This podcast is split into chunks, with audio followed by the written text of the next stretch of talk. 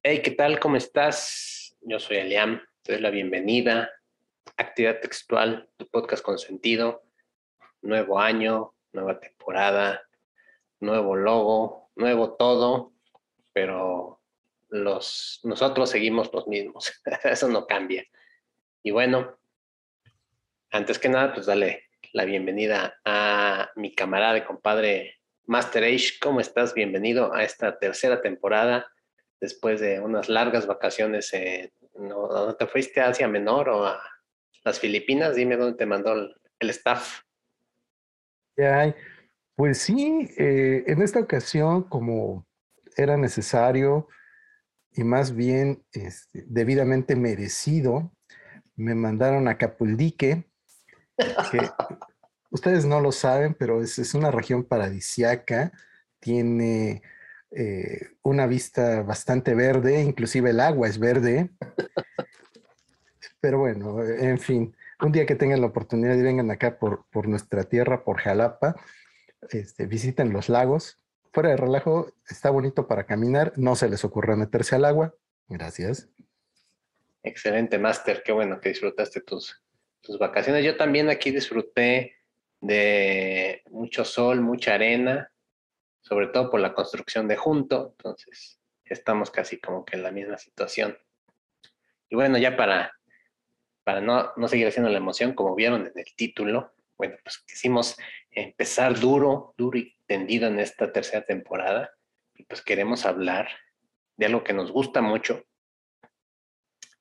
un tema bastante interesante y que es la ciencia ficción, pero la ciencia ficción a la mexicana la ciencia ficción que se hace aquí en nuestro país. Yo estoy seguro que en los demás países de Latinoamérica también se hace muy buena ciencia ficción.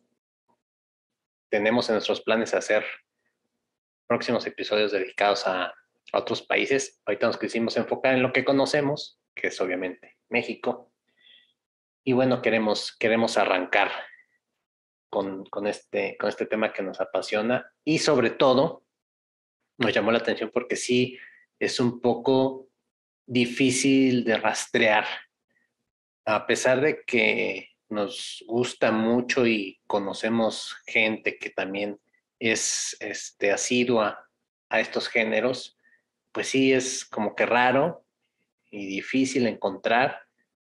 Es también como un tema que ha permanecido en la sombra años recientes ha surgido, han surgido más escritores, más autores, más dibujantes, pero siempre se ha mantenido esa, esa vena un poco, este, pues escondida, ¿no? Este, por ahí, este, por debajo del agua, subterránea es la palabra que buscaba.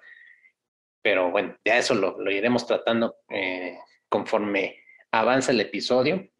Y bueno, lo primero antes que nada, bueno, es definir, es saber qué es, es la ciencia ficción. Máster, si quieres empezar con tus definiciones y ya yo te pongo las mías y las discutimos. ¿Cómo ves? Sí, me parece.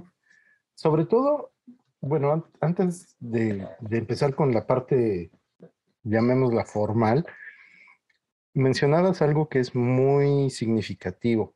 Es difícil encontrar ciencia ficción no difícil en el sentido de que no haya, sino difícil en el sentido de literalmente obtenerla.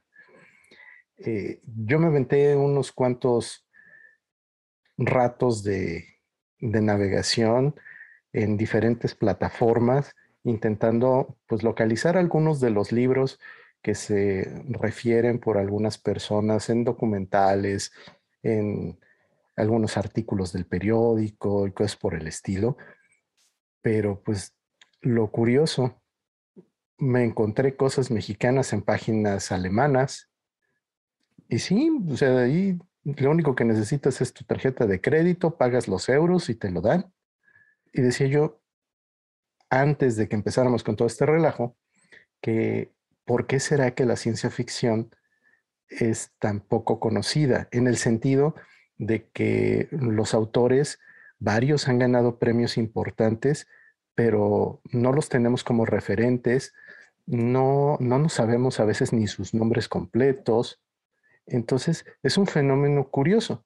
Y también parte de, del por qué sucede eso es algo de lo que iremos viendo tanto en este como en otros episodios. Ahora sí, ya poniéndonos serios, eh, Editorial ETC dice que la ciencia ficción es un subgénero de la literatura de ficción, que se basa en el principio de especulación, que mayormente utiliza la modalidad de relatos, cuyo tema versa sobre el impacto de la ciencia y la tecnología en la vida del ser humano. Y la otra cosa que se me hace sumamente interesante de esta forma en la que ellos conciben el asunto de la ciencia ficción es que dice que hay una extrapolación del discurso de la ciencia y tecnología. Eso para mí es una de las cosas más interesantes, porque no solamente es hablar de la ciencia como la tenemos hoy y como creemos que va a ser mañana, sino el hecho de hablar del discurso lleva implícito toda una serie de elementos que son más de significante que de significado. Es decir, que el aspecto fundamental de la ciencia y tecnología puede ser hacernos la vida más simple, puede ser eh, abaratarnos los costos de producción, pero todo eso tiene implicaciones. Entonces, también como veremos más adelante, la ciencia ficción como género, en el sentido de comunicar, puede servir para hacernos reflexionar, pero también para mostrarnos algunas posibles consecuencias de algo que aún no sucede pero que pudiera llegar a pasar. Yo te contesto con otra definición. Este, si quieres, las vamos leyendo, las mencionamos rápidamente y ya de ahí sacamos lo, más importante. Una de las tres que, encontré es género cuyos contenidos están basados en supuestos logros científicos o técnicos a lograrse en el futuro. Es un género que difiere al género fantástico precisamente en esta, en esta base o premisa científica o técnica. Otra de las definiciones es que es un género especulativo cuya verosimilitud está sujeta a los conocimientos científicos en que se sustentan sus argumentos. Y por último, encontré una que dice literatura especulativa que se fundamenta en la exploración de una nueva idea o una situación prodigiosa, también conocida como ficción especulativa. Eh, algo que encadena estos, estos tres, tres conceptos y que tú también ya lo mencionaste en tu en tu definición es el aspecto especulativo. Es una idea, es el plantearnos un futuro, un mundo, una tecnología, una raza humana distinta. Creo que eso es para mí de los puntos más importantes de la ciencia ficción. Es un análisis de las situaciones presentes o pasadas y colocándolas en el planeta Marte, en el Nostromo, en, eh, en el futuro del 2084, no sé, etcétera, ¿no? Entonces, es lo que me gustaría primero desmenuzar, cómo ocupamos esta herramienta, porque así me gusta llamarla la ciencia ficción, como una herramienta con la cual podemos teorizar y plantear eh, pues futuros distópicos, utópicos, ¿no? Exactamente. Mira, yo considero particularmente importante el asunto de la temporalidad y no el hecho del viaje en el tiempo como tal, sino algo que mencionabas en una de las definiciones que tiene que ver con el futuro. No olvidemos que nuestros referentes muchas de las veces vienen del pasado. Es decir, el tiempo que estamos viviendo hoy fue el futuro de aquellos que nos precedieron. Y por lo mismo, algunas cosas que antes se consideraban que podrían llegar a ser el futuro han aparecido, otras no, pero definitivamente existe esa prospección de que parados en el momento en el que estamos, intentamos mirar hacia adelante. Algunas veces con optimismo, otras con pesimismo, y eso también va dando características muy particulares a las distintas modalidades o subgéneros de la ciencia ficción. Ahora, otro punto que deriva de estas definiciones es el argumento científico o la base científica de, llámese libro, novela, cuento, novela gráfica, película, juego de rol, videojuego, etc. Hay que ser un poco cuidadosos o delicados con este tema porque en algunos momentos o algunos autores que leí mencionan que forzosamente la premisa en la que se base una obra debe ser un hecho científico comprobado, ¿no? O ya, ya establecido, por así decirlo, ¿no? O sea, que debe hablar, debe partir de una base cierta, lo cual mm, me causa un poquito de ruido porque como tal puede ser un requisito, inclusive hay subgéneros como la ciencia ficción dura que sí, deben basarse en experimentos, técnicas o logros científicos comprobados. Pero eso nos deja un poco fuera eh, todo esto que hablamos, ¿no? de la especulación, de extrapolar situaciones a futuros distantes, nos deja un poco la imaginación a un lado, que es gran esencia de la ciencia ficción, ¿no? Creo que no es como tal un requisito, es una característica y como que no hay que tomárselo tan tan a pecho, ¿no? inclusive el comportamiento humano puede cambiar, ¿no? O sea, nosotros hace 50 años pues éramos muy diferentes a cómo actuamos, inclusive cómo hablamos, cómo escribimos, cómo nos relacionamos entre estas épocas, ¿no? No sé qué, qué te parece a ti. Sí, eso es algo bien interesante. Y otra de las cosas que también he podido ver con lo poco que han dado leyendo y rascándole a la ciencia ficción desde nuestra perspectiva nacionalista es que nosotros curiosamente, y creo que es un fenómeno que se puede extender fácilmente a cualquier otro país de, América Latina, tenemos un bagaje cultural bastante interesante y tenemos también un montón de cosas que hoy en día no nos acabamos de explicar y que si nos ponemos lo suficientemente quisquillosos, pues las podemos convertir en, en una obra de ciencia ficción. Por ejemplo, no sé si han tenido la oportunidad de viajar a Monte Albán en Oaxaca.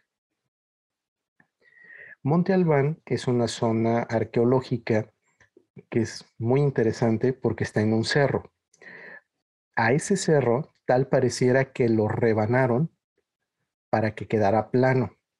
Y todas las construcciones se hicieron ahí. Aparte de que tiene una vista privilegiada de la zona que lo circunda, lo que más llama la atención es que hablando en un tono de voz normal como este, se puede escuchar a una distancia mucho mayor de lo que normalmente escucharíamos. Es decir, hay un efecto acústico maravilloso. ¿Cómo se logró ese efecto? Es una de las teorizaciones que nos puede llevar a pensar en extraterrestres, en culturas hiperavanzadas que viajaron en el tiempo, en el espacio, o a muchas otras cosas. Por lo tanto, la ciencia ficción también puede ver hacia el pasado Y curiosamente, yo creo que eso es otra de las, de las particularidades de la ciencia ficción de México, que casi siempre hay esa mirada hacia, hacia las raíces. Y bueno, también hay que acotar que el creador de término ciencia ficción, science fiction, fue Hugo Gernsback. Y precisamente los premios Hugo, muy famosos a nivel mundial, eh, son en su honor, ¿no?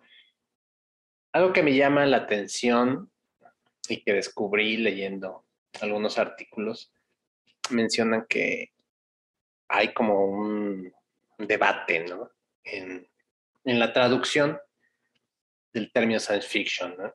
Nosotros lo hemos acuñado, lo conocemos ya como ciencia ficción, pero hay quienes se van más por el lado de que la verdadera, la, verdadera connotación de este término debería ser ficción científica. Entonces, eh, parece algo muy, muy banal, ¿no? Ciencia ficción científica, pero creo que eso es este, ha generado debates en, muchos, en muchos lados. Y me, gusta la, interpretación que le daba una, una doctora en letras, letras españolas. Ella mencionaba que podría ser correcto lo de ficción científica, pero le gustaba más el término ciencia ficción ya que encerraba una, una cierta ahora más poética, ¿no? Que le, le da un poquito más de aire a, a, este elemento imaginativo, ¿no? Son como, como dos cosas que, que, pesan dentro de la ciencia ficción, que son la ciencia como tal y la imaginación, ¿no? Todo lo que hacemos con esos, con esos conocimientos. Entonces, me gusta este enfoque que, que, le, que le dio, ¿no? De la ciencia ficción, ¿no? Como eh, la palabra, el, término suena, suena más bonito, vaya. Fíjate que ahí coincidimos totalmente. ¿eh? Yo creo que también una de las cosas importantes a destacar en cuanto a la denominación de ciencia ficción tiene que ver con el hecho de que hay de fondo ese complemento que hace que por muy fantasioso que sea, tenga un mínimo arraigo en algo que consideramos factual, demostrable y que pertenece a algún campo específico del conocimiento. Entonces, me agrada esa perspectiva. Ahora, regresándome un poquito hacia los premios Hugo, les voy a soltar el primer dato de trivia del día de hoy. Y de la temporada, ¿eh? Ah, cierto, también eso es importante. Bueno, resulta que por allá de 2014 los premios Hugo fueron boicoteados por un grupo que se hizo llamar Sad Puppies, perritos tristes. Ah, caray. Bueno, resulta que eh, quienes votan para decidir cuáles son las obras que van a ser galardonadas en los premios Hugo son aquellos que tengan una membresía de la WorldCom, que es la convención en la cual se dieron por primera vez los premios Hugo y donde se han estado dando por los últimos treinta y tantos, cuarenta y tantos años. Ah, no, un poquito más porque son de los 60. Bueno, ya tienen un buen rato. El punto importante es que varios de los escritores hicieron una crítica muy fuerte y dijeron, si solamente pueden votar aquellas personas que tienen membresía, entonces un grupo que es bastante aislado e inclusive elitista puede simple y sencillamente decidir sobre el futuro de esto que está aquí. Y no necesariamente son obras que han trascendido y que hacen que las personas las reconozcan y sean quienes determinen si tal o cual cosa tiene un valor mayor que el de otra obra. Y bueno, no solo eso, sino que al año siguiente aparecieron otros llamados rabbit puppies, o sea, perritos rabiosos. ¿Eran como clanes o qué? Sí, una cosa por el estilo, porque básicamente fueron grupos políticos encabezados por diferentes escritores que pertenecen ideológicamente a posturas distintas. Eh, particularmente, una de las cosas que en su momento sacaron a la luz los Sad Puppies fue que en los premios Hugo no había más que historias contadas por hombres blancos heterosexuales. Entonces, evidentemente, el asunto de género y las percepciones políticas al respecto, pues son lo que desencadenó esto. Y a fin de cuentas, pues el problema, llamémoslo, no es que diferentes grupos expongan sus eh, perspectivas y que señalen que otros grupos tienen perspectivas que si más retrógradas, que si menos avanzadas, que si etcétera, etcétera. Aquí el gran inconveniente es que ahora los premios Hugo pues ya no tienen prestigio, porque entonces estos eh, enfrentamientos lo que han demostrado es que si tienes suficiente gente, puedes hacer que gane quien tú quieras y que por lo mismo, si tú eres un autor y sabes moverte en el mundo de los que van a votar, pues puedes hacerlos partícipes de que tu obra es la mejor y consecuentemente pues llevarte un premio. Entonces, desafortunadamente, pues le pegaron muy feo a la ciencia ficción con todo esto y es algo con lo que pues tendremos que lidiar. Este asunto de los premios siempre ha sido asunto ríspido, porque pues como bien mencionas, no va, va a estar claramente parcializado en todo momento. Llámese premios Hugo, llámese Oscar, Grammys, este, Palma de Oro, este, premios TV y novelas, llámalo como tú quieras, siempre, siempre va a haber este, una carga hacia un lado, ¿no? Entonces, creo que a veces hacemos este, tormentas en, un vaso, ¿no? Por, por elementos tan, tan insignificantes, ¿no? Como un premio. Pero eso me, lleva a, pensar, ¿no? Como, cómo necesitamos como humanos el reconocimiento, ¿no? A esa, e, esa atracción que tenemos a que nos galardonen por algo, ¿no? Ya sea con una estrellita en la frente o con un premio, ¿no? una medalla, ¿no? De honor, un Nobel, no sé.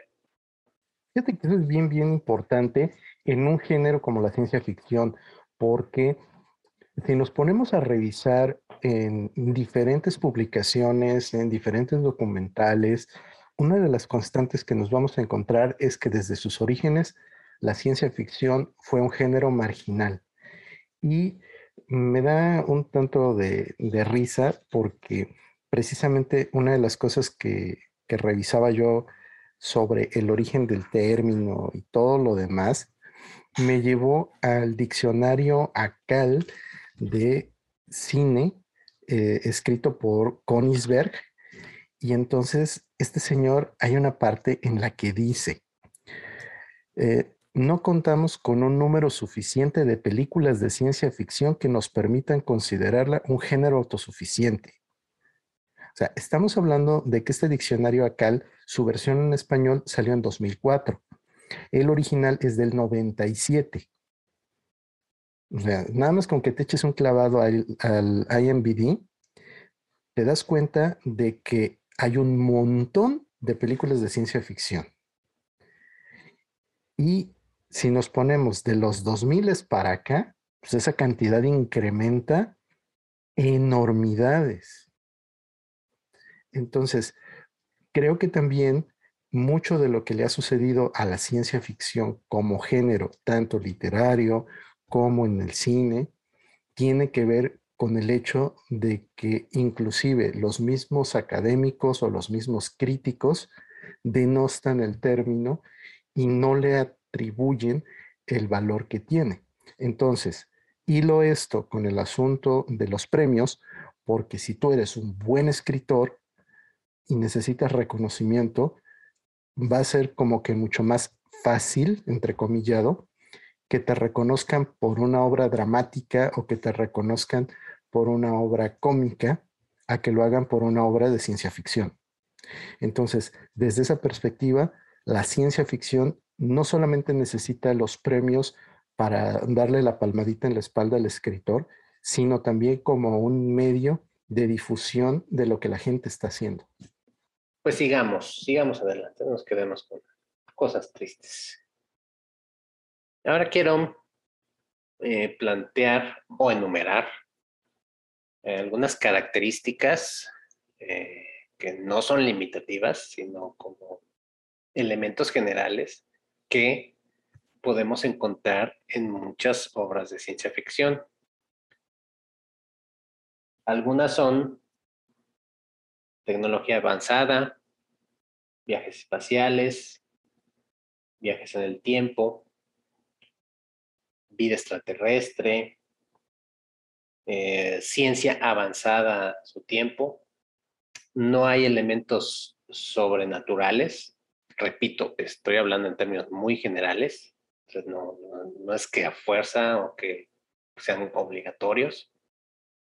Podemos encontrar obras donde sí habrá elementos sobrenaturales, pero como así en grandes, grandes, a grandes rasgos, pues, eso se lo dejan un poquito a lo fantástico, ¿no?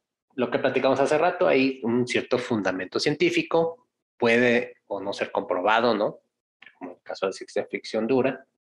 Eh, un punto importante, que hay una visión, por así llamarla, profética, y que también en algunos momentos causa olas porque, bueno, hay gente que dice, no, pues es que este, eh, no sé, ah, pues Runner, ¿no? Decían que en 2019 ya había coches voladores, ¿no? Ya había androides. Y no es cierto, ¿no? Este, Philip K. estaba mal, ¿no? Este, ¿cómo se llama? Este, Ridley Scott también estuvo mal, ¿no?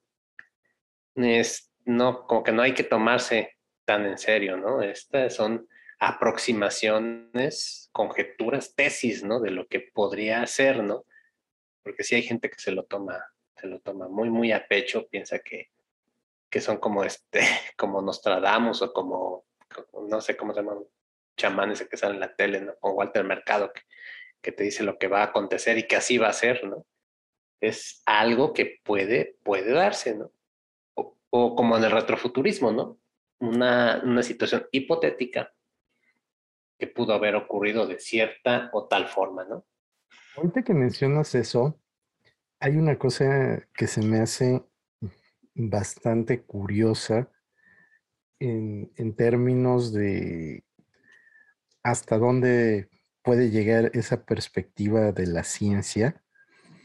Y eh, creo que particularmente una de las cosas importantes es cómo nosotros, como personas comunes y corrientes, concebimos a la ciencia. ¿Te acuerdas en el, en el episodio donde estábamos platicando de, la ciencia de los superhéroes? Ajá.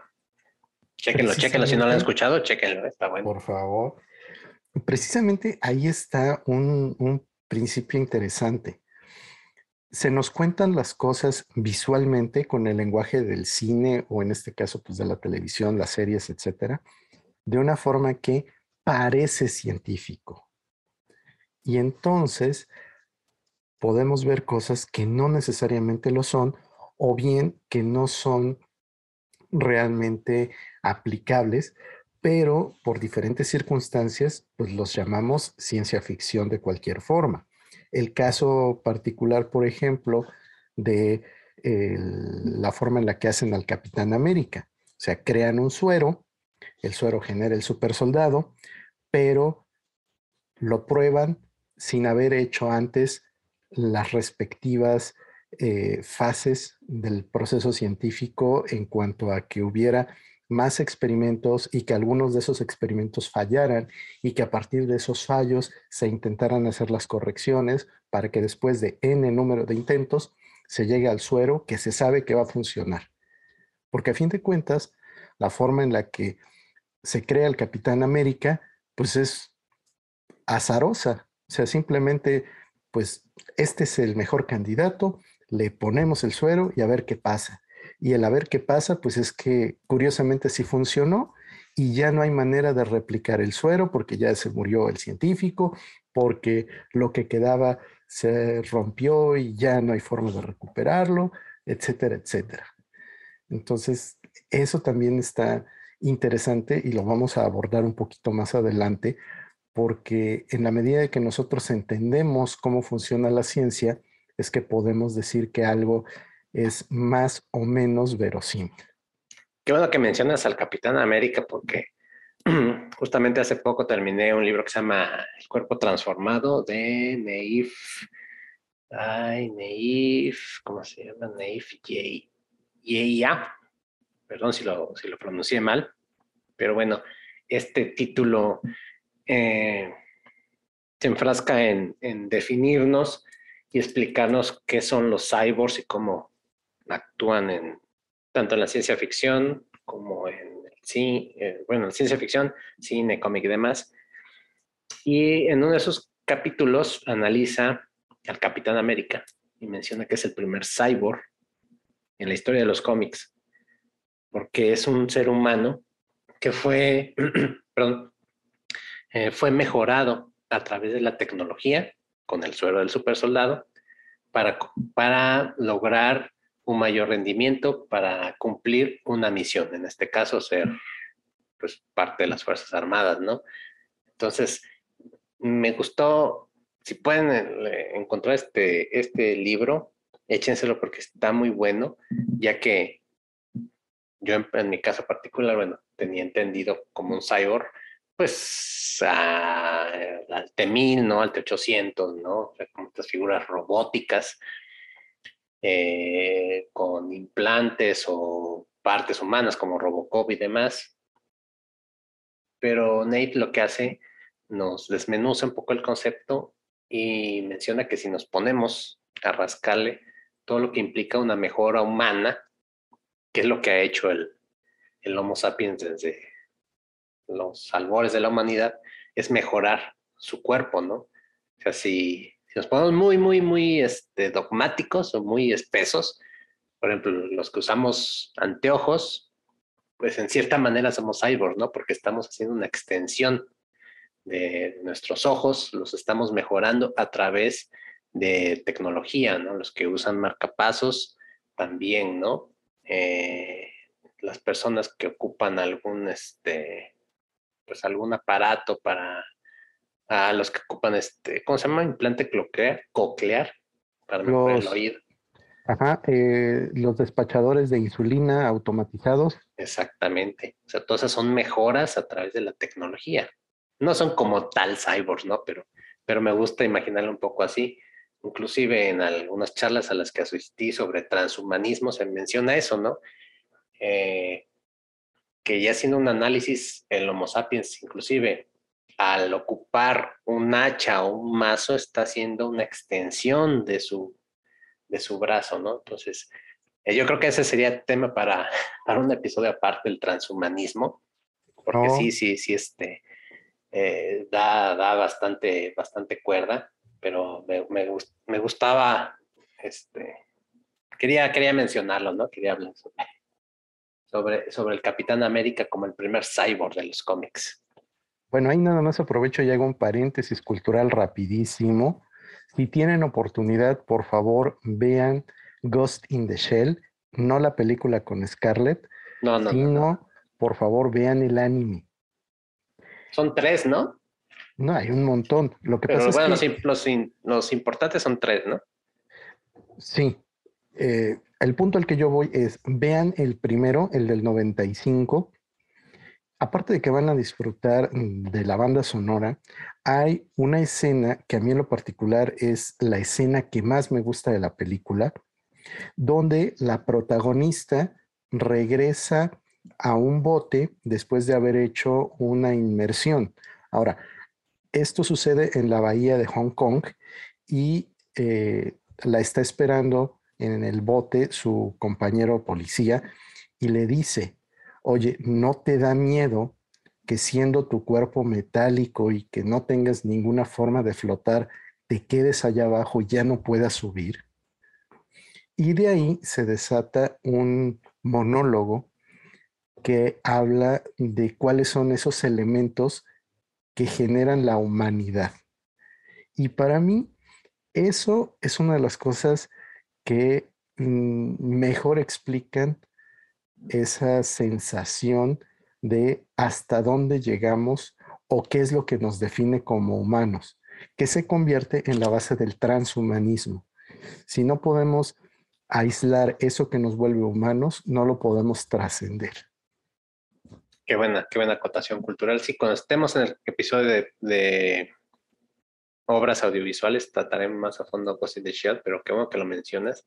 Y tu comentario me remite a, a la obra de Mary Shelley, que es prudente acotar que está catalogada como la primera obra de ciencia ficción famosa. obviamente hay muchas, pero esa fue como que la que tuvo más pegue. Eh, orgullosamente escrita por una mujer, qué chido. Eh, eh, en el Frankenstein, el modelo Prometeo, se, se, plantea esa disyuntiva, ¿no? ¿Hasta qué punto la criatura de Frankenstein puede tener rasgos de humanidad, ¿no? Fue creada a partir de, de experimentos, es, una, es un ser artificial así lo queremos llamar, no fue concebido de forma biológica como tal, pero a través de, los capítulos va demostrando eh, características como la empatía, como el temor, como este, pues alegría, este, el miedo a, la soledad, ¿no? A la alienación. Entonces, yo llego a la reflexión de la criatura de Frankenstein era humana, logró la humanidad, porque inclusive si ponemos en la balanza a Víctor Frankenstein, pues él, él era el lado contrario, ¿no? Él se fue deshumanizando, él tenía una vida familiar muy bella y en búsqueda de, del éxito científico fue poco a poco deshaciéndose de sus elementos hasta que se volvió un ser alienado, un ser fuera de la razón, que no medía las situaciones a las que podía llegar, incluso podemos decir hasta, mm, pues no me gusta la palabra malvada o maquiavélica, pero sí como que antepuso sus intereses a los de la humanidad, ¿no? Más bien sería egoísmo. Ándale, sí, sí, sí, egoísmo. Eso es bien, bien importante que, también lo tengamos en cuenta, porque eh, desafortunadamente muchas veces cuando le preguntamos a las personas cuál es su perspectiva de la ciencia ficción, nos remiten a, ese famoso doctor loco que hace experimentos malvados o que intenta tener el control del mundo y cosas por el estilo. Entonces, eh, Desafortunadamente hay muchos otros clichés y pues en la medida de que los nuevos escritores también traten mm, con diferente perspectiva las cosas, pues es que esos clichés los vamos a poder ir eh, haciendo a un lado porque casi siempre el efecto que tienen es volver tragicómico algo de lo que pudiera ser un tanto más serio. Y bueno, recordarás, Master, la plática que tuvimos hace unos días cuando vimos cierta recopilación de cortos, que no voy a mencionar su título, para no herir susceptibilidades, pero caían en el, en el mismo sesgo, ¿no? De que forzosamente, para que sea ciencia ficción, debe haber naves espaciales, debe haber este, robots, meteoritos. Y y pues no, o sea, yo al principio mencioné como características, ¿no? naves espaciales, viajes en tiempo, viajes en espacio, pero son nada más como que el punto de partida, ¿no? Si estás creando algo, pues decir, bueno, esto es lo que la ciencia ficción más ha retratado, pero obviamente te puedes ir más allá, ¿no? Eh, ya no estamos en, el siglo antepasado, ¿no? Cuando la visión del mundo era más pequeña, ¿no? Ahora tenemos miles, miles de, toneladas de, información que, a la que podemos acceder gratuitamente. Y pues yo creo que la ciencia ficción da, da para, para mucho más, no son este, no son estos tableros llenos de lucecitas como en las películas de luchadores, ¿no? Que nos hacían creer que eran aparatos que no servían para nada, sino simplemente un panel de aluminio con focos de Navidad y ya nos hacían pensar en, eh, en gran tecnología. Me agrada que llegues a ese punto porque independientemente de que vamos a tener que hablar de esa película famosa en la que aparece el santo peleándose con marcianos, hay una cosa que es bien, bien interesante de todo este asunto de la representación de la ciencia. Y eh, me refiero particularmente a que mucho de lo que nosotros tenemos como ideas científicas, para bien o para mal, han procedido de experiencias visuales.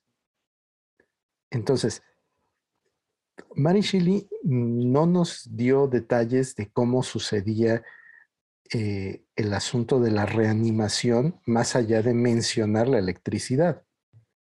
En cambio, cuando nos pasamos a las películas, desde las primeras que se hicieron en blanco y negro, tenían la necesidad de llenar esos huecos argumentales que en la obra escrita no eran necesarios, pero en la obra visual sí. Entonces, muchas de las veces esas, esos huecos se han tenido que cubrir con lo poco o mucho que se tenga.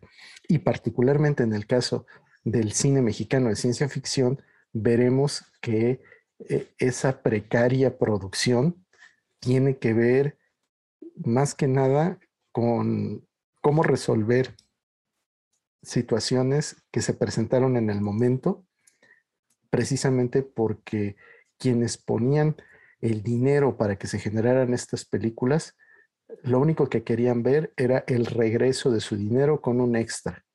Y por lo mismo, dejaban en los realizadores la tarea de lograr su objetivo. Entonces, eso pues nos lleva a que ante las carencias, pues los foquitos de Navidad tenían que servir de algo, ¿no? Sí, esa película que mencionas, la de Frankenstein del 31 de este, James Whale, es parte, parte fundamental de lo que pensamos ahorita que son este, los científicos, ¿no? El famoso científico loco. No sé si ahí tenemos que investigar, ya lo haremos en el, en el episodio dedicado al cine, pero sí es como que de los de los arquetipos, ¿no? Si, mencionas ciencia ficción, yo creo que muchos nos remitimos, no a la película, pero sí a la imagen, ¿no? Estos aparatos, estas bobinas de Tesla, ¿no? Este, mandando electricidad, este, ¿cómo se llaman? Este, los contenedores, matraces, ¿no? Llenos de líquido burbujeante, ¿no? Y el, científico siempre ataviado, ¿no? De, de, su bata blanca y un esbirro ahí, este, generalmente este, dañado mentalmente, ¿no? Entonces, es, eh, yo creo que es parte de lo que se, convierte o lo que asimilamos como inconsciente colectivo, ¿no? Y ya, y ya lo, lo tenemos propio, ¿no? Sí, exactamente. Ahora, también otra cosa que resulta interesante en, en el desarrollo de la ciencia ficción tanto en la perspectiva literaria como posteriormente en otras manifestaciones, es el hecho de que nos van a estar remitiendo a una línea divisoria entre lo real y lo improbable. Y esa línea divisoria a veces es muy marcada y en otras la vamos a ver que es muy tenue. Si nos vamos a obras, mm, llamémoslas de ciencia ficción dura, como lo que hace, por ejemplo, Asimov, y vemos algo como Yo Robot, nos damos cuenta de que el Señor no solamente está pensando en el hecho de que puede haber criaturas artificiales dotadas de cierto nivel de conciencia o que el hecho de que esas criaturas, llamémoslas así, o entes, existan, puede representar un problema para la humanidad. Y entonces él desarrolla las famosísimas leyes de la robótica. Eso es una de las cosas que a mí se me hacen tremendamente importantes, no solo por el contexto de, de su obra, sino porque nos dan precisamente esa posibilidad de imaginar no solamente lo bueno, sino también lo malo. Y en ese sentido, a mí me llama mucho la atención y por eso es una de las cosas que me gustan de la ciencia ficción, porque me permite darme cuenta de cómo piensan otras personas y cómo se imaginan que ese futuro puede ser con las consecuencias que puedan desarrollarse, ya sean tanto buenas como malas. Justo mencionas algo súper, súper importante, que es, eh, es eh, el convenio la convención. Eh, punto medular de la ciencia ficción es que yo como autor, creador, artista, te propongo un mundo distópico en el futuro y debemos llegar a un acuerdo en el que las reglas, como mencionan las de Asimov, y las criaturas, entes, robots, droides, este, extraterrestres, aliens, lo que tú quieras, que existan en este mundo y habiten en este, eh, en este universo ficticio, sean congruentes. En palabras más sencillas, que te la creas, ¿no? O sea, que digas, bueno, sí, este, eh, hay un, hay una, hay un, este, robot, ¿no? Que este, que fue creado este, para realizar tareas que a los humanos no le agradan, ¿no? Le dan cuatro años de vida y en algún momento se, se revela contra sus creadores, ¿no? Y decide, decide matarlos, ¿no? Puede ser que no sean eh, hechos científicos como tales, comprobados o ya, ya existentes, pero tú como lector te la crees, dices, bueno, te acepto, ¿no? esas reglas que tú me estás planteando. Y eso me lleva un poquito otra vez de nuevo al cine, porque como que hemos visto, sobre todo en estas, eh, esta indigestión que tenemos con los superhéroes de Marvel, como es, todas esas reglas a veces se omiten, se pasan por, por alto y se le quita la esencia, ¿no? La ciencia ficción, que haya ese convenio, esa convención entre tú y yo, de que esto es posible en la imaginación, ¿no? En mi ficción. Porque esa es otra cosa que está en cierta manera implícita en cualquier otra obra, pero se vuelve mucho más evidente en la literatura y en el cine. Es decir, estamos hablando de que aquello que es posible está extendiendo sus límites y estamos dando por hecho que algunas de las cosas que se nos plantean tienen un fundamento y que ese fundamento es lo suficientemente convincente como para que entendamos que las cosas funcionan de tal o cual manera y que a su vez esto le dé al universo una serie de reglas o de principios que le dan estabilidad narrativa. Pongo ahí el ejemplo de la serie que se llama The Expanse. Si pueden, véanla, está muy buena.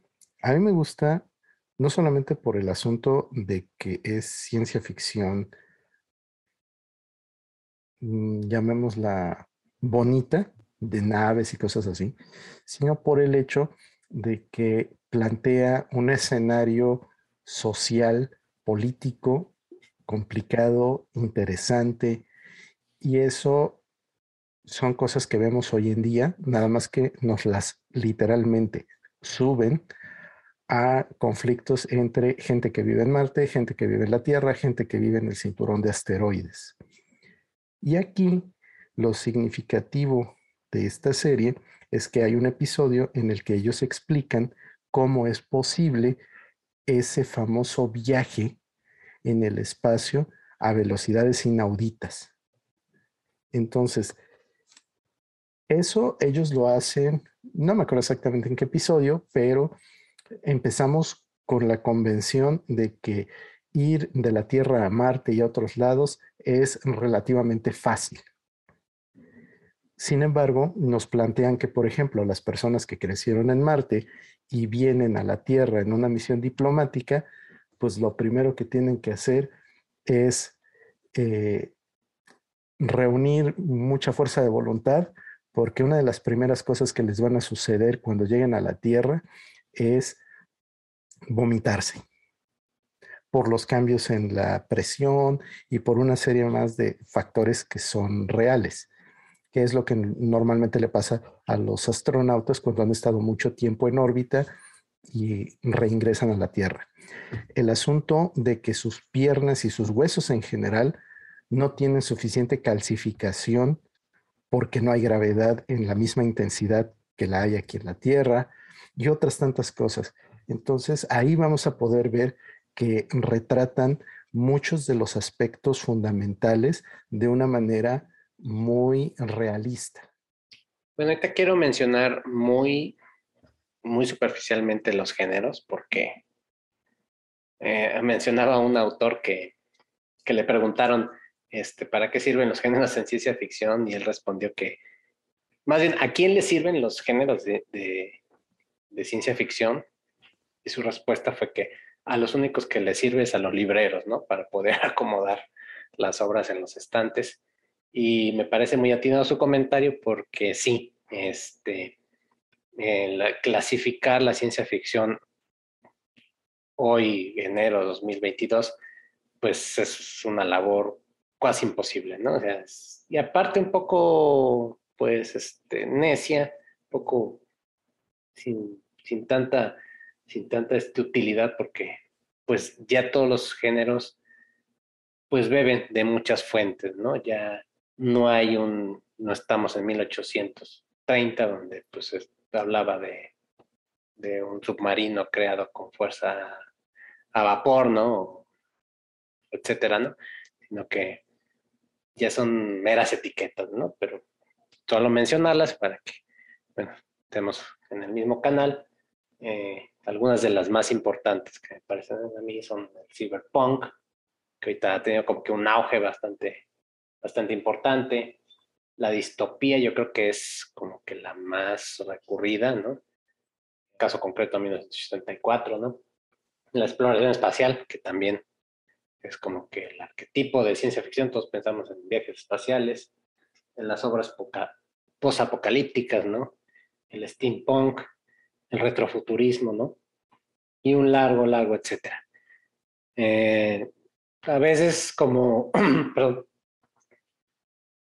tal vez ya como más, mm, para lectores más ávidos, sí, si pueda funcionar lo de los géneros, ya buscas algo en específico, ¿no? Pero tal vez en un plano general para nosotros los mortales, como que no es, no es tan, tan importante. Ahora, ahí también hay que tomar en consideración que una de las cosas que se refieren frecuentemente como causa de que el género de ciencia ficción en muchos casos se haya considerado un subgénero o un género secundario o con el adjetivo que ustedes gusten ponerle, es debido a que muchas de las historias tienen que ver no exclusivamente con la ciencia, sino con otros aspectos. Y vemos que el caso del terror con la ciencia es una de esas uniones. No solamente en el cine, sino desde la literatura. Cuando revisamos obras de Wells, por ejemplo, o revisamos, eh, llamémoslo, todo lo que tiene que ver con, con el terror nuclear, eso era ciencia ficción, pero al mismo tiempo tenía elementos de otros tipos. Eh, autores más contemporáneos como, como Grisham o como, ¿quién les gusta? Inclusive eh, Stephen King, que en algún momento ha tocado ciencia ficción con algunas de sus obras, pues se convierte en, en parte del escenario y termina sin ser el elemento principal. Entonces, también ese es un detalle que hay que considerar. Exacto, exacto. Y ahora, bueno, obviamente teníamos que darles un, plano general de ciencia ficción para que nos empapáramos un poco de lo que es el mundo, de cómo creo y demás. Entonces, ahorita ya vamos a enfocarnos un poquito más a, lo nacional. Y, por ejemplo, eh, hay una antología que se llama Visiones Periféricas de Miguel Ángel Fernández Delgado. Y él habla de cuatro etapas de la ciencia ficción mexicana. La primera es Nuevos Mundos, eh, que es como que la protociencia ficción, donde se empezaron a dar ciertos esbozos, donde se hablaba de viajes al espacio, de, este, de visitar islas remotas, etcétera, ¿no? Muy, muy apegado a lo que surgía, ¿no? Con Mary Shelley, Wells, ¿no? Julio Verne demás, ¿no? Después, una época de Guerra Fría, la Guerra Fría, donde, bueno, como ya bien mencioné, Master, ya empieza este, este terror nuclear, ¿no? Este miedo a, a la bomba atómica, a las invasiones extraterrestres y demás. De ahí una tercera etapa que la titula localismo, donde ya las cosas no suceden en un planeta extraño, ya no pasan en la Francia del 2032. Ahora ya los sucesos se dan en México, ¿no? Fue con un poco recuperar eh, pues nuestras tradiciones y hacer, hacernos más de nuestra propia ciencia ficción. Y por último, la posmodernidad, ¿no? De lo que estamos viviendo actualmente, ¿no? Entonces, eh, comenzando en estas etapas, es muy curioso porque generalmente pensaríamos, o yo pensaba, en mi caso, que la ciencia ficción pues obviamente se había dado en la parte central del país, ¿no? En la Ciudad de México, en la capital, ¿no? Donde pues, estaban los avances y pues se conjuntaban todos los artistas y demás, pero lo que sí no sabía es que realmente la ciencia ficción tuvo sus primeros ejemplos en Yucatán. Para los que no conocen México, Yucatán es la parte más, de las partes más apartadas del país. Inclusive en algún momento fue como un pequeño territorio autónomo durante la época colonial. Pero fue un puerto muy importante de comercio, obviamente confluían ahí muchos cargueros de diversos países y obviamente eso generó un caldo de cultivo para que se dieran varias creencias, varias este, formas de pensar y obviamente se enteraran de noticias que llegaban muchísimo antes a Yucatán que a la Ciudad de México. Entonces, por ahí surgen, bueno, se mencionan algunos eh, escritos o textos que se dieron durante la época de la Inquisición. Obviamente nada más hay menciones, es difícil rastrearlos, eh, no, no, sé, no sé si se conserven algún, algún original, de eso sí no tengo idea. Por ejemplo, hay que te interrumpa, ah, pero yo creo que han de estar igual de difíciles que conseguir los modernos. O a lo, mejor, es más fácil. Sí, porque te creo que de esto sabes que cuando menos en donde hay archivos históricos, en donde hay un museo de sitio, en donde hay eh, gente que sabe de conservación y demás implicada, cabe la posibilidad de que exista. Sí, a lo mejor por ahí perdido, ¿no? En alguna biblioteca, una universidad, por ahí esté en el, en el cajón que dice misceláneos, a lo mejor está ahí, pero bueno, no sabemos. Eh, por ahí se menciona un, título que se llama El año 2440, Leán, así se titulaba, de Luis Sebastián Mercier. Eh, otro, otro título, otro texto, perdón, eh, llamado Utopía, de Tomás Moro. Obviamente son textos que abordan temas parecidos, símiles a lo que es la ciencia ficción, pero obviamente en el contexto de la Inquisición, cualquier cosa que se refiriera a ciencia, que no hablara de, religión o un dios como el máximo creador, pues era condenado. Entonces, muchos de estos textos, textos por eso se, se perdieron, fueron destruidos, o sus autores pues simplemente los dejaron ahí y no hacían mayor mención, ¿no? Ahora, de lo que sí tenemos idea que existió y, ya, y por ahí está rondando la red. Este título lo voy a decir nada más una vez y no lo voy a volver a repetir. Se llama Sisigias y cuadraturas lunares ajustados al meridiano de Mérida de Yucatán por un antíctona o habitador de la luna y dirigidas al bachiller don Ambrosio de Echeverría, entonador que ha sido de quieres funerales en la parroquia del Jesús de dicha ciudad y al presente profesor de logarítmica en el pueblo de Mama de la península de Yucatán para el año del Señor 1775. Ese nada más es el título. no es el cuento, es el puro título de un cuento que escribió Fray Manuel Antonio de Rivas en el año 1775, que habla de un viaje a la luna. Los antíctonas son los habitantes de, este satélite y relata la manera epistolar ¿no? de esta experiencia, cómo sería ver. Es más como un ejercicio astronómico donde, donde este Fray Manuel se imagina ¿no? cómo se vería la Tierra desde la Luna Obviamente, pues le cayeron los sensores, le cayó la Inquisición, le dijo, espérame, ¿qué estás haciendo? Y ya, y dijo, bueno, nada más era un ensayo, ¿no? no pasó de ahí. Pero es un cuento bastante interesante. Como ya mencioné, surgió en Yucatán y es, inclusive, estamos hablando de 1775, eh, Frankenstein fue en 1818, ¿no? O sea, fue antes, antes de, de lo que se considera el inicio de la ciencia ficción y me pareció muy interesante comentarlo porque yo no tenía idea de su existencia. Eh, nunca me imaginé que en un punto tan apartado como Yucatán se pudiera tener el, eh, la primera obra de, de, ciencia ficción. Y pues si, si, la buscan, ahí la van a encontrar. Es bastante interesante. Es, pues es algo histórico, ¿no?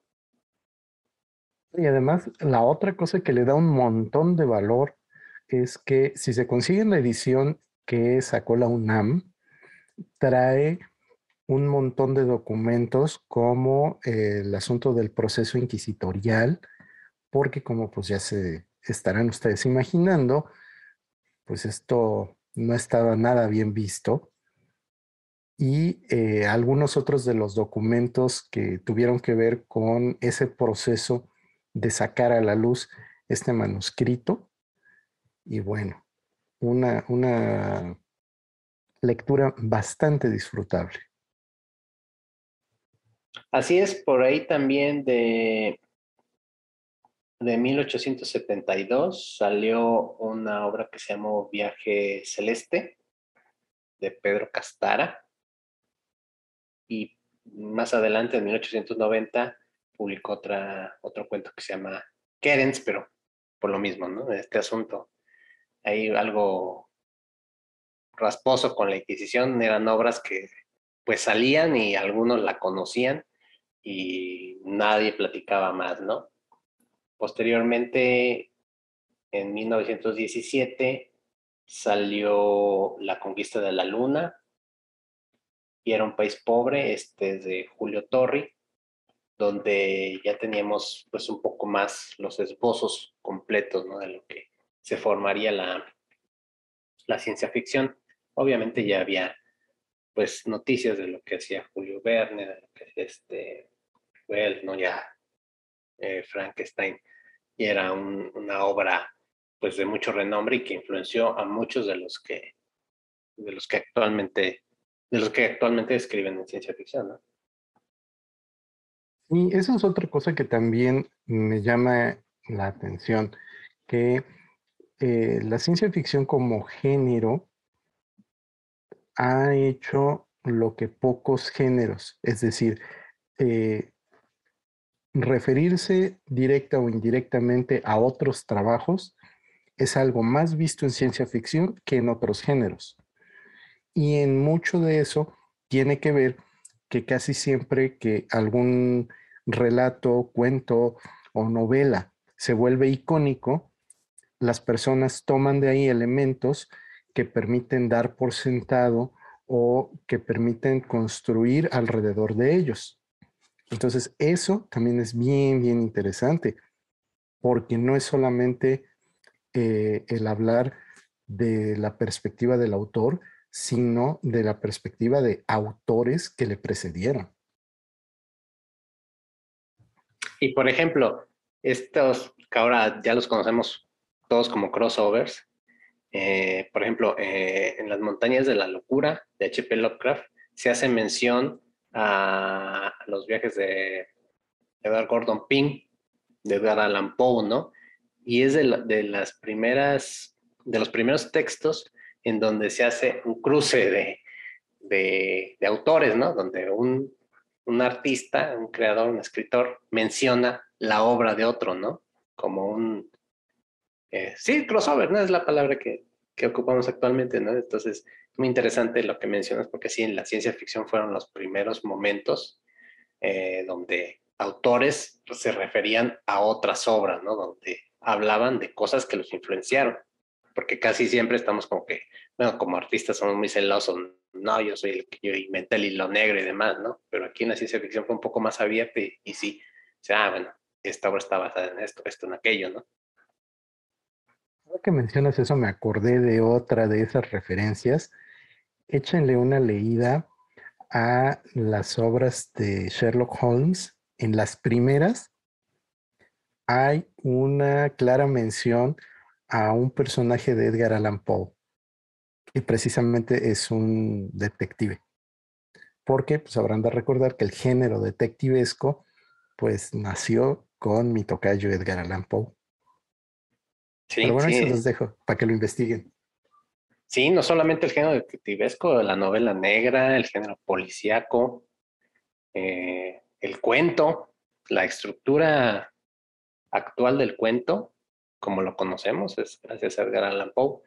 Yo creo que hay que, hay que anotar en la lista que le debemos un, episodio especial a, a tu tocayo, ¿eh? Sí, claro. Claro que sí. Y bueno, por cierto, habrá que ver también, estén pendientes porque muy posiblemente cuando salga este episodio, quizá un poquito después, estamos pensando hacer un en vivo que va a estar interesante porque es sobre el tocayo. Así que se los adelanto para que vayan reservando espacio y estén al pendiente de qué hacemos y qué no hacemos. Así es, así es. Próximamente en cines, en teatros. Para de 1844 surgió también un cuento bastante peculiar que se llama México en el año 1970, ¿no? Es de Sebastián Camacho, que eh, yo no lo he podido leer, ojalá algún día llegue a mis manos, porque es, me parece curioso, ¿no? Ver cómo se imaginaban a México en el 1970, ¿no? Después, eh, aquí aparece una, una obra importante, es por ahí de 1919, se llama Eugenia, de Eduardo Urraíz, que también es de Yucatán. Es curioso que Yucatán fue una de grandes cien, ciencioficcionólogos, ¿cómo decirlo? escritora de ciencia ficción para no trabar. No, pero está bien, acuérdate, parte de nuestros propósitos de año nuevo implican inventar nuevos términos, no nos podemos quedar atrás. sí, sí, sí. Bueno, este texto es importante, ¿por qué? Porque es de los primeros que menciona un futuro distópico. Eh, habla también de ciertos avances técnicos o científicos que acompañan a la humanidad para hacer más fácil su, su trayecto. Hablan de esta eugenesia política, de cómo, cómo se utiliza la, bueno, las, razas, ¿no? Para hacer una selección, ¿no? Y mejorar hacia el humano. Y lo más curioso es que esta obra, con todo lo que está, está planteando, precede a, a, Un Mundo Feliz o a 1984, ¿no? Que son las obras icónicas distópicas, ¿no? Ya antes estaba este texto Eugenia, también si alguien lo tiene, ya lo leyó, qué chido porque, o sea, no sé entonces quién se copió a quién, qué pasó ahí, pero sí es una, una, una obra importante porque ya plantea las bases de una de un texto ciencia, de ciencia ficción como tal, ¿no? En toda regla. Ahorita que mencionas eso, también nos vamos a dar cuenta de otra cosa bien interesante. No solamente la ciencia ficción en México es una tropicalización Contextualización, dicen los estudiosos, pero yo digo tropicalización de esos conceptos y elementos típicos de la ciencia ficción, sino que resulta que la ciencia ficción en México tiene más elementos que la ciencia ficción hechos en otro lado. Sí, y si nos vamos un poquito más adelante, a la década de los 40 y de los 50, nos daremos cuenta que no había una producción como tal de ciencia ficción en el país, sino que más, más que nada, encontrábamos muchas revistas, muchas antologías, pero la mayoría eran traducciones de lo que se hacía pues, en Estados Unidos, ¿no? Mm, este, mucho tiene que ver esta etiqueta, ¿no? De la ciencia ficción no considerada un género literario. Se tachaba a quien hacía ciencia ficción de, pues, un escritor menor, mediocre. Entonces, pues preferían traducir lo que ya estaba a arriesgarse, ¿no? Bueno, una cosa que también hay que destacar es que en ese periodo en el que estuvieron apareciendo las revistas, el caso particular de, eh, ¿cómo se llama? Ah, qué buen momento para que se me olvide el nombre. La de Jodorowsky. Crononauta. Gracias. En el caso de Crononauta, es uno de esos en los que el extranjero vino y aprovechó lo que nosotros no aprovechábamos. Y eso se me hace también curioso y es una lástima que esa revista nada más haya durado dos números. Sí, también una joya a quien, a quien la tenga. Yo creo que no sé cuánto valga una revista de crononautas, o sea, ni siquiera se puede encontrar en, en internet. No, no, no, en medios, nada más en medios alternativos no se las encuentra uno, ¿eh? No, no, no, entonces. Y les digo que yo tengo el primo de un amigo que busca eficientemente ese tipo de cosas y, y pues no. Ahora, quieren encontrarse la revista Crononauta de forma académicamente correcta, visiten por favor la biblioteca de tesis de la UNAM, particularmente de la Facultad de Filosofía y Letras. Existe una tesis que se llama La ciencia ficción en la revista Crononauta, relación y ruptura con la idea de science fiction hegemónica de los años 60. Y esta tesis fue presentada por Dussel Ariadna Huidrobo Chacón para obtener su licenciatura en lengua y literaturas hispánicas. la tesis está buena, pero lo mejor es que los anexos de la tesis son los dos números de crononauta.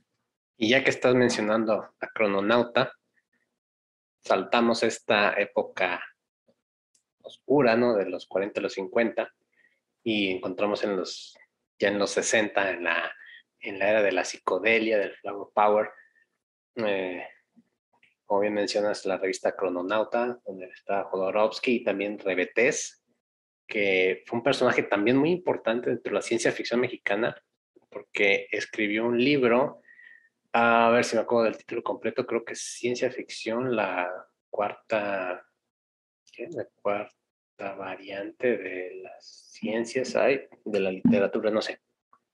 Es un libro de texto que se, inclusive se se distribuyó en las secundarias, ¿no?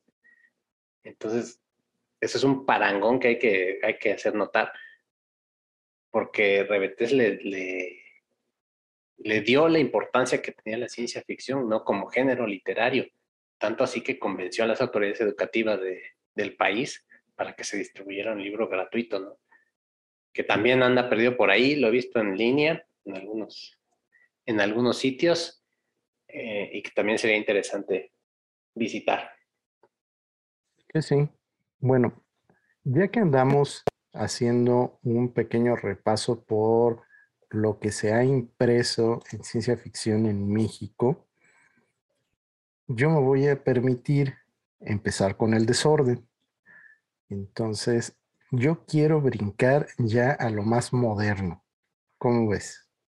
Bueno, antes de que empieces con lo más moderno, nada más mencionar que por ahí de 1992 se creó la Asociación Mexicana de Ciencia Ficción y Fantasía, que es como un ente así fantasmal porque no tiene redes, no tiene sitios en internet. Creo que hay una fanpage en Facebook sin nada de contenido.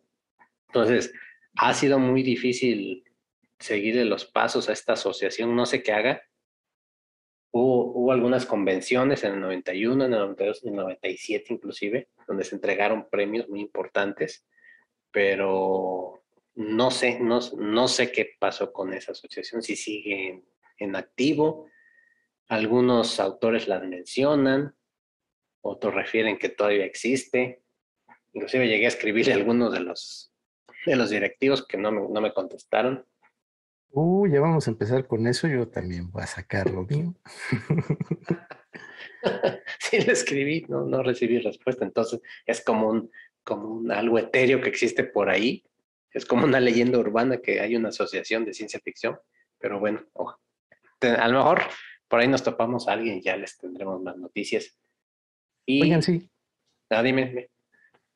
Eh, si alguien conoce gente que haga ciencia ficción, de cualquiera de sus modalidades, por favor, díganles que los andamos buscando. O sea, en serio, nos gustaría tener aquí a personas que escriben, que dibujan, que hacen lo que sea de ciencia ficción, que sean de México. Porque una de las preguntas que filosóficamente nos hacíamos cuando planteamos que íbamos a hablar de ciencia ficción en esta tercera temporada fue, oye, pero si estas personas que han escrito ciencia ficción de México han ganado premios, se ven sus nombres frecuentemente citados, ¿por qué es tan difícil encontrarlos? Los que tienen correos electrónicos no los contestan, algunos que tienen Facebook tampoco.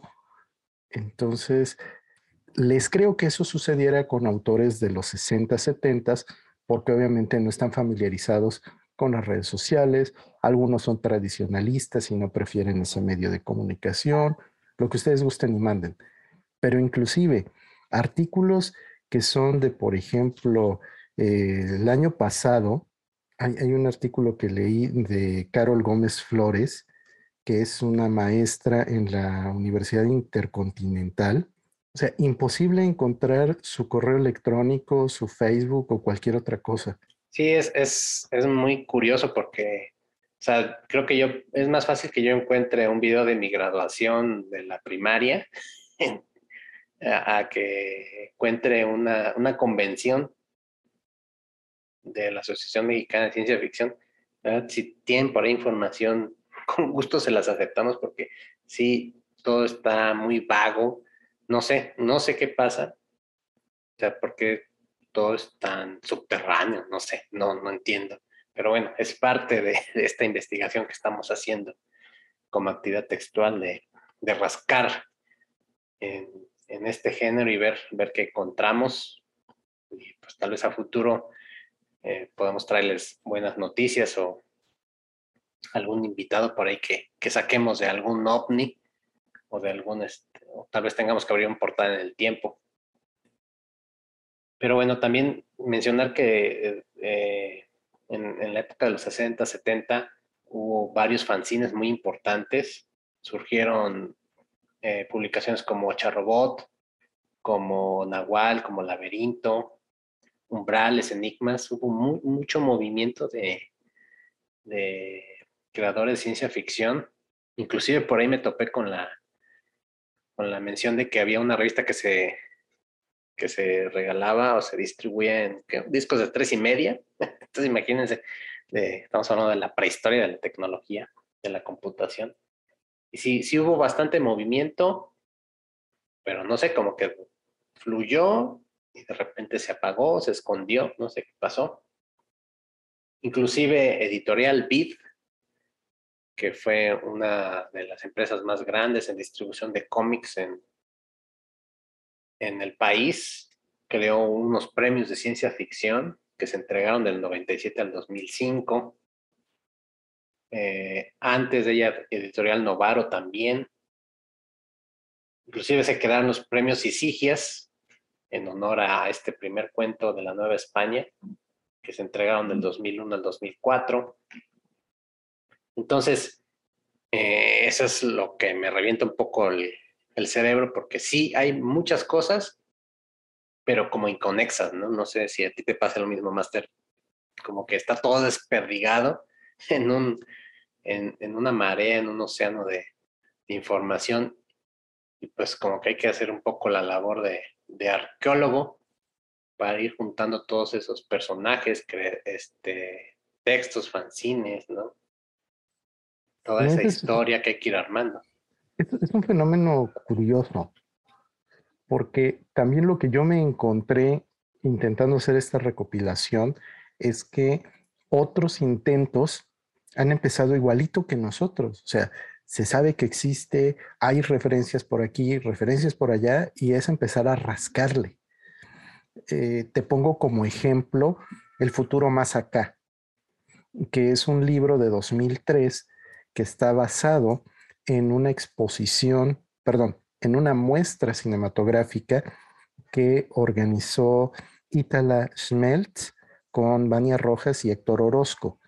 Entonces, lo que ellos hicieron básicamente fue tomar películas que son icónicas de la ciencia ficción mexicana y cuando se dieron a la tarea de localizarlas, pues se fueron encontrando con que había algunas cosas perdidas por ahí, como fotos de la producción, como algunos props que habían utilizado en tal o cual estudio y que estaban por ahí arrumbados. Evidentemente, nombres de personas y de algunos datos al respecto. Y entonces de esa recopilación surge eh, la muestra de cine y posteriormente el libro. Y cosa simpática, esa muestra de cine donde tuvo una recepción muy cálida fue en el Festival de Amiens, en Francia. ¿Cómo la ves? En 2013.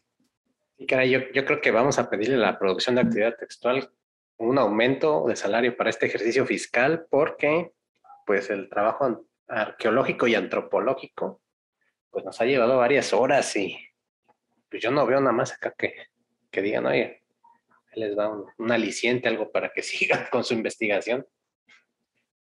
Pues mira, yo creo que vamos a tener que hacerle como Mario Iván, nuestro cuate español, y hacer investigación de campo. Entonces así sí vamos a poder meter viáticos.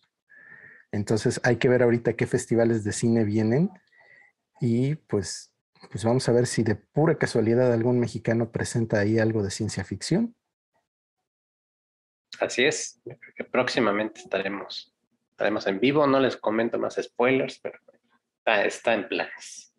Bueno, por cierto, eso también otra cosa importante. Si ustedes saben de festivales, si saben de fanzines, si saben de cualquier cosa que sea ciencia ficción, por favor, déjenos el mensaje, ya sea a través del correo electrónico actividad textual 01 gmail.com o bien en la página de la comunidad en Facebook, que es actividad textual FB.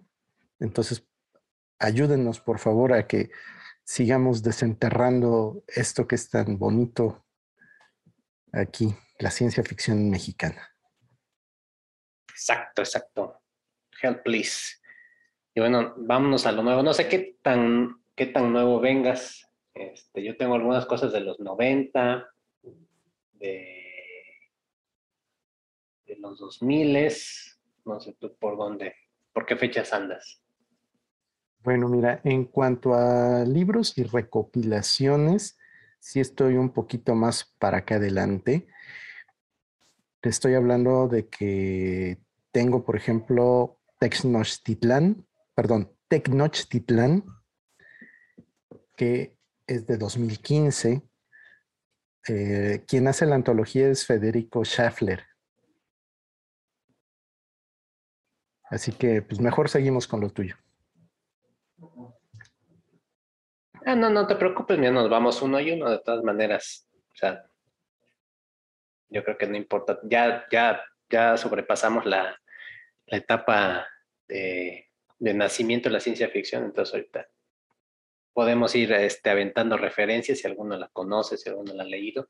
Por ejemplo, una que me, un, texto que me llamó bastante la atención y quiero, quiero poner mis manos en él es, se llama La Ley del Amor, una obra del 95 y no me vas a creer quién la escribió, pero fue Laura Esquivel. Entonces, eh, podrás decir, ¿cómo hay haciendo ciencia ficción? Sí, sí, sí, sí. Es un, eh, es un título donde se habla de la llegada de, de los extraterrestres, de vida alienígena al país, este, cómo se mezclan con la cultura. Este, hay toda, toda ahí una vorágine de, de cosas que suceden, ¿no? Hay, hay este, referencias al karma, este, a vidas, a reencarnación, ¿no? Lo que mencionaba al principio, que no hay eh, elementos sobrenaturales, bueno, aquí sí hay elementos sobrenaturales. Este, se mezcla la tecnología, la cultura prehispánica, naves espaciales, es un, es un popurrí de muchas cosas, entonces me gustaría leerlo, y sobre todo de Laura Esquivel, que tenemos en cuenta que es preponderantemente pues, escritora de novela histórica o dramática, por así decirlo, ¿no? Entonces me gustó. Ese si alguien lo tiene, qué chido, regálenmelo. bueno, fíjate que ahorita que mencionas autores, es importante destacar que algunos de los nombres que más se manejan en este mundo casi casi este, inframundo de la ciencia ficción mexicana son, por ejemplo, Gabriel Trujillo, quien es de Mexicali. Es uno de los que les mandé correo y no más nada de nada.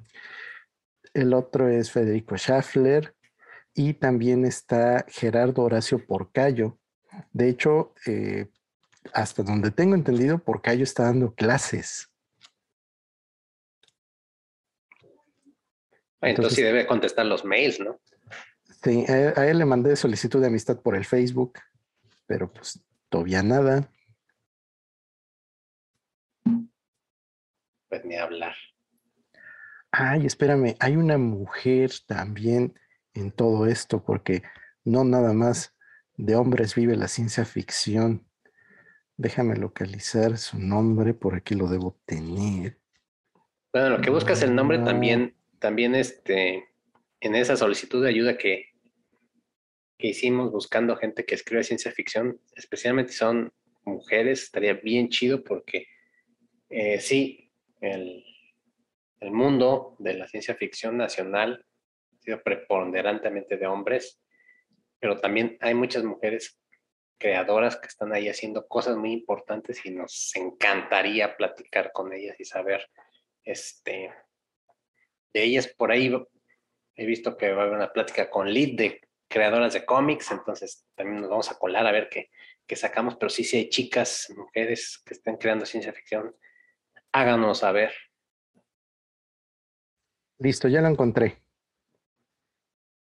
Se llama Andrea Chapela. Y el libro es Ansibles, Perfiladores y otras máquinas de ingenio. Apenas es una recopilación de 2020. Son 10 relatos y la característica que tiene es que precisamente está altamente fundamentado en tecnología que tenemos hoy en día, como por ejemplo lentes de contacto, eh, cuestiones con las computadoras. Mucho de esto tiene que ver con la parte cyborg que mencionabas anteriormente, en el sentido de que algunos de estos artilugios permiten directamente el almacenaje de grabaciones hechas con lo que tú estás viendo en la nube y cosas que hoy en día tenemos bastante cercanas.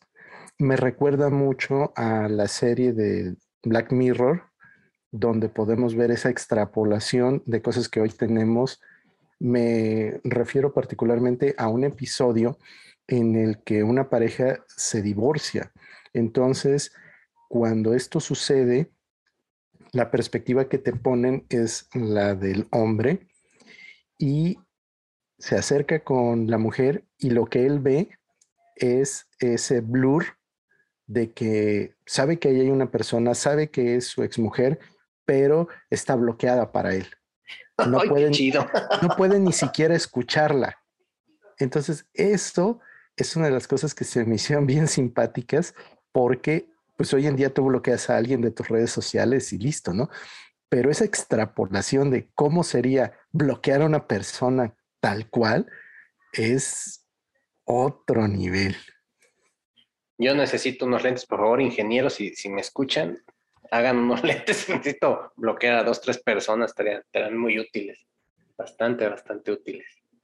Y también por ahí, creo que Google también anunció unos lentes, ¿no? Con realidad aumentada y etcétera, ¿no? Que ya no pasó más, ¿no? Como hace tres años, recuerdo. Sí, estuvieron promocionándolos, estuvieron poniéndolos en práctica, pero les pasó un poquito lo que a Nintendo, que saca cosas muy, muy buenas y que solamente le sirven para que alguien más haga una mejora y se lleve una mayor lana que ellos. Porque en este caso, parte de lo que tenía de interesante esos lentes de realidad aumentada, pues era la conexión con otros servicios de la misma empresa. Y hoy en día tenemos muchas aplicaciones que toman ese concepto y lo trabajan. Por ejemplo, hay aplicaciones que te permiten en el celular eh, utilizar el principio de realidad aumentada con la cámara de tu teléfono para que tú puedas tomar las medidas de una habitación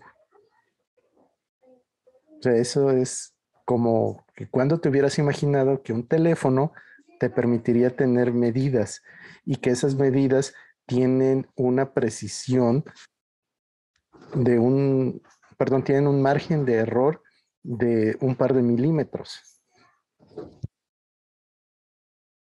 Ah, está chido, porque sí, yo soy malísimo, malísimo para esa medida, calcular así metros, malo, malo, malo.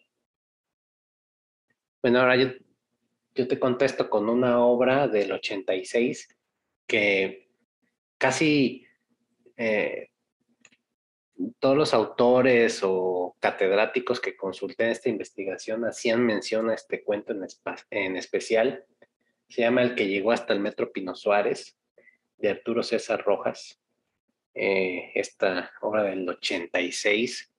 Mm, creo que eh, gozó de cierta fama, eh, se llevó algunos premios.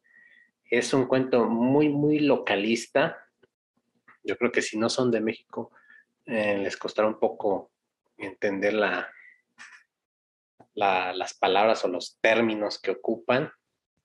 Pero la verdad es un, es un cuento muy bueno, es una distopía habla de, de este futuro en el que hay una catástrofe nuclear, ¿no? Cómo se vive en, estas, en estas épocas. Eh, si son de México, como les digo, los van a entender rápido. Si son de otro, país, sí, sí, les va. Van a necesitar un traductor mexicano que les explique algunas cosas, pero en general se puede disfrutar. Y sí, sí, eh, sí he notado que es como un referente muy grande dentro de la ciencia ficción, un cuento muy importante que marcó, marcó época. Entonces, pues si, tienen eh, oportunidad, el que llegó hasta el Metro Pino Suárez de Arturo César Rojas del 86, léanlo y, y disfrútenlo. Fíjate que ahorita que mencionas eso, regreso a algo de lo que comentábamos al principio. La ciencia ficción es un género que mayormente ha crecido con contribuciones pequeñas. Llámense relatos, llámense cuentos. Entonces, esa es una cosa curiosa. Sí, también eh, se, se, me olvidó mencionar en las primeras obras, en la prehistoria de la ciencia ficción mexicana, a Sor Juana Inés de la Cruz, que bueno, es una, una escritora, una poetisa muy importante en el país, con grandes obras. Eh, ella luchó por, por los derechos de la mujer desde muchísimo tiempo antes de que se genera un movimiento tan grande como el que es ahora. Una, una intelectual también, una persona muy importante, como generadora de ideas. También tiene una obra que se llama Sueño Primero, que está en la balanza entre que puede ser ciencia ficción o no puede ser ciencia ficción, pero está muy interesante, si pueden, chequenla. Eh, también por ahí tenemos, este, mmm, creo que es Máquinas Fantásticas, llamado Nervo, Juan José Arriola también llegó a ser ciencia ficción. Eh, el doctor, Art, doctor Alt, Gerardo Murillo, quien es más conocido como pintor como artista plástico por sus volcanes, se dedicaba mucho a pintar volcanes y los paisajes de, del territorio nacional, pero también tiene bastantes cuentos, tiene, tiene una, una, una, larga lista muy importante. Uno de los que destaca es El hombre que se quedó ciego en el espacio y demás, ¿no? Hay muchas antologías, pero sí, se me olvidaba mencionarlos y también ténganlos en cuenta si los alcanzan a encontrar en algún lado, no duden, no duden en comprarlos.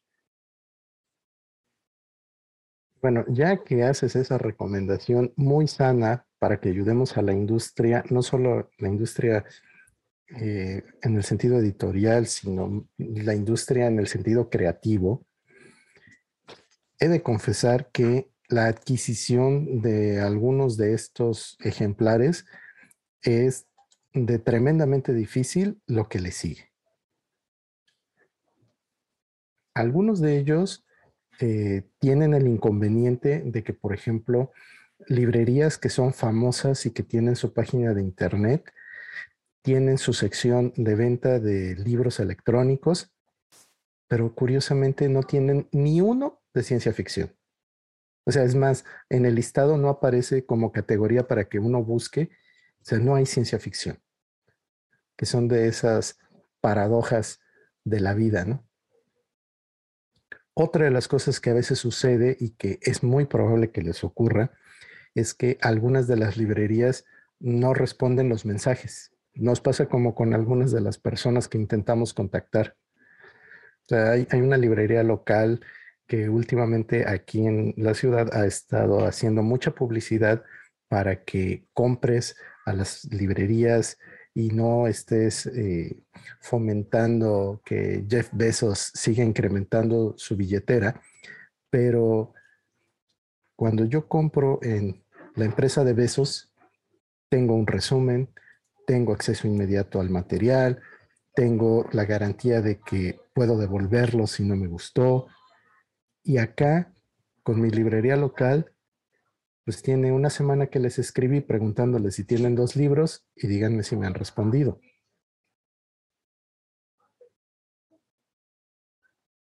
Y esta situación que comentas me remite a otra pregunta con la que me gustaría fuéramos cerrando este episodio dedicado enteramente a la literatura mexicana de ciencia ficción y es, aparte de las vicisitudes que tú mencionas para adquirir títulos, ¿por como mexicanos nos cuesta tanto aceptar la ciencia ficción? ¿Por qué la rechazamos o por qué no nos la creemos? Bueno, esa es una pregunta de alta reflexión. Yo creo que necesitamos algún tipo de ayuda auxiliar. Estamos como que muy sobrios para eso, pero no importa, intentaremos darle respuesta.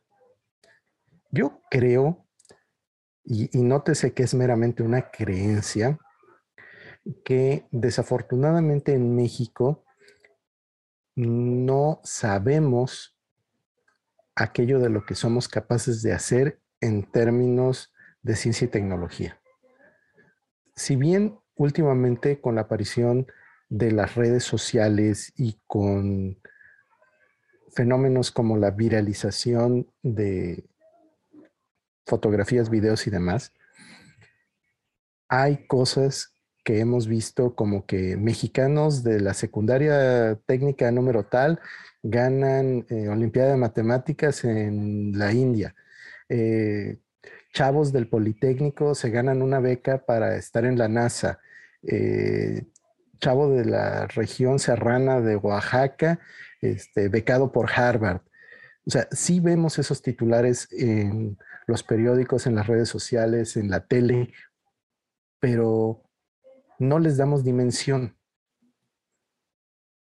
Lo mismo yo creo que sucede cuando hablamos de algo que es mucho menos aterrizado como, como estas realidades de personas que ganan premios y reconocimiento, porque nuestra misma idea de que en México no hacemos ciencia contribuye a pensar que una invasión alienígena es mucho más probable que sucediera en Nueva York, en Londres, en la ciudad que ustedes me digan, menos en la Ciudad de México, o menos en un lugar mucho menos, entrecomillado, civilizado, como pudiera ser nuestro territorio, ¿no? Entonces, para mí tiene mucho que ver la perspectiva de que no nos vemos a nosotros mismos como un país que genere tecnología, cuando en realidad sí la generamos, cuando en realidad muchas empresas han venido a instalar fábricas en México precisamente porque hay mano de obra calificada y no me refiero literalmente a los que operan las máquinas, sino a la gente que está detrás de eh, las creaciones. Aprovecho para mencionar, por ejemplo, la invención de la televisión a color con Guillermo González Camarena. O sea, de que México tiene gente talentosa, la tiene, pero desafortunadamente no nos la creemos. Sí, tocas un punto neurálgico y coincido contigo, porque si nos remitimos a las famosas películas de luchadores, nos daremos cuenta que el villano, ¿quién es? Pues es el científico, ¿no? Es el, es el científico loco, el que utiliza la ciencia para cometer actos de lesa humanidad, ¿no? Entonces, en el imaginario nacional, ¿qué, ¿qué te deja eso? Pues que la ciencia es mala, ¿no? Que todo lo que sea un avance científico estará proclive a, trastocarse, ¿no? En, algo malo, ¿no? Siento que, eso ha sido un, un fuerte sesgo, ¿no? Dentro de nuestra educación, porque pues básicamente crecimos, y hablo de los de mi edad, de mi generación, con esas películas, ¿no? Entonces, que te bombardearan cada fin de semana con esto, que la ciencia es mala, aunque no lo notaras, pero sí en, algo muy contextual, en algo muy subterráneo, sí se te quedaba esa idea, ¿no? Pues quién es el bueno, el, el luchador, el físico, el que no piensa, ¿no? El que actúa, el que usa las manos, ¿no? El que eh, se hace de la violencia para lograr sus fines, ¿no? Él es el bueno, él es el que, el que logra tener a la chica, él es el que logra el aplauso del público, ¿no? Entonces, eh, este, este atavismo de que la ciencia es mala está muy, muy enraizado en, en nuestras creencias, en nuestra cultura. Eh, eso, eso que mencionas de que no la creemos, de que pueda haber avances científicos, ¿no? Eh, también pongo en la mesa este, esta creencia de que eh, la historia de México únicamente se resume a mexicas diagonal aztecas, ¿no?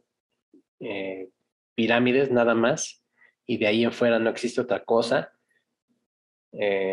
también, también son grandes frenos que, que nos han hecho sentirnos fuera de eh, la ciencia ficción, ¿no? Cuando ya hemos mencionado varias veces que no todos son naves espaciales, no todos son aliens, no todo es, eh, avance científico, ¿no? Que hay muchas cosas más. Y también siento que ah, hay, hay muchos autores que ya se están pues arriesgando, que ya están metiendo manos en la ciencia ficción y que están dándose cuenta de eso. Por ahí hay una novela gráfica que se llama Shanto Novelucha, Novelucha Libre, algo así, que mezcla personajes de, del pancracio mexicano con criaturas Lovecraftianas, está muy bueno, por si pueden, chequenos Shanto con X. Eh, está por ahí Beth, que también tiene muy, muy buenas novelas, tiene cuentos, inclusive ha sido traducido a otros idiomas pero caemos en lo mismo, ¿no? Está todavía como que escondido, ¿no? Todavía mm, como que no brota a pesar de que de la situación en la que vivimos en este eh, mundo globalizado, como dice la rola, donde pues la información ya es prácticamente accesible a todas. Pero bueno, yo quería cerrar con esta reflexión para que en la medida en que avancemos en los episodios, pues vayamos añadiendo o quitando, ¿no? Elementos de, estas primeras meditaciones filosóficas para que al final, bueno, demos, demos con, con un resultado satisfactorio, ¿no? Y a fin de cuentas, no debemos olvidar que todo esto de la ciencia ficción tiene muchas connotaciones. Y una de las cosas que refiere, por ejemplo, eh, Königsberg, el del diccionario acá, el técnico de cine, es que menciona que la ciencia ficción ha ido en oleadas para satisfacer una necesidad cultural inmediata. Y eso me lleva a lo siguiente. ¿Por qué en los últimos años el universo Marvel creció tanto? ¿Por qué nos llenaron de películas de superhéroes? me van a decir, ah, pues porque la empresa vio que hacía dinero y pues le apostó a seguir haciendo dinero y como eso es para lo que sirve, pues lo logró. Sí, eso es una gran verdad, pero ¿por qué necesitamos que ahorita nos platiquen de las proezas que pueden hacer los hombres modificados con sueros, los hombres que recibieron un elemento divino, hombres que son casi dioses o que tienen una cantidad casi ilimitada de recursos como para ser mucho más efectivos desarrollando ciencia y tecnología que laboratorios que están especializados en ello. Esto me lleva a que detrás de eso tenemos una necesidad. Y que efectivamente, como dice Kronisberg, esa necesidad en este caso tiene que ver con el hecho de que no nos sintamos tan vulnerables, de pensar que todavía queda un poquito de esperanza y que esa esperanza nos la están dando los que nos protegen y quienes nos protegen los que son mejores que nosotros. Entonces, ese lenguaje velado para que aceptemos que hay personas que tienen que protegernos o que hay personas que son mejores tiene que ver mucho con cómo nos están comunicando esa idea y con cómo nosotros la estamos interiorizando. Sí, además eh, mencionar que siendo un, mundo en el que estamos todos conectados irónicamente es el momento en que más solos estamos, ¿no? Más abandonados nos sentimos de nuestra comunidad, de nuestra familia, etcétera, aún a pesar de la pandemia y el encierro. Estamos aislados en, frente a una pantalla y eso nos hace, pues, buscar eh, arquetipos, buscar eh, ¿cómo decirlo? Buscar alicientes, ¿no? Que nos hagan pensar que esta vida vale la pena, ¿no? Como tú bien mencionas, aferrarnos a algo, ¿no? Y pues son los nuevos dioses, parafraseando ese cómic. Eh, es, la nueva, es la nueva teología, ¿no? Los cómics son eh, las personas en las, o los entes o criaturas, demás ideas en las que creemos y en las que ahora nos apoyamos para, para basar nuestra existencia. Pero eso yo creo que estaría bien otro episodio de meditaciones filosóficas. Y bueno, yo aquí quiero cerrar esta parte de lo que concierne a literatura. Obviamente, eh, obras hay muchísimas, podríamos pasarnos horas este, haciendo referencias. Pusimos aquí algunas, las que nos parecieron más atractivas, importantes o con cierta relevancia histórica. Eh, ya en el grupo de Facebook este, pondremos algunas más, pero el, mercado es muy vasto. Acérquense a, los escritores nacionales, no solo de México, a los latinoamericanos. Hay, bastante obra, pero como, ya, ya, ya con todo este máster es difícil encontrarla, pero bueno, nada más es cuestión de, de, aferrarse y pues por ahí debe haber algún este, artista local con quien localizarse. Este, siempre hay eh, las ferias del libro, donde se pueden encontrar cosas de uso muy buenas. Entonces, la cuestión está dejar, no, no dejar esta tarea que hemos emprendido aquí en actividad textual, que es eh, encontrar o hacer una, una sinopsis que quede para la historia ¿no? de la ciencia ficción mexicana. Y nada más como última referencia, quería dejarles que, que chequen el, hay un canal de se llama Alberto y Raquel, son dos escritores, Alberto, eh, creo que es Chimal Raquel Castro, que son escritores, y tienen un video que se ha titulado Ciencia Ficción Mexicana, donde también mencionan varios, varios autores, eh, explican muchas obras, también fue parte de mi investigación, si pueden, chequenlo, y tienen otros, otros temas más interesantes. Y con esto, bueno, cerraríamos lo que en cuanto a literatura concierne. No sé si quieres agregar algo más, Master. Pues lo único que me resta a mí por decir es que tomemos en consideración que en todas las expresiones de la ciencia ficción hay un elemento muy importante que es la inventiva humana.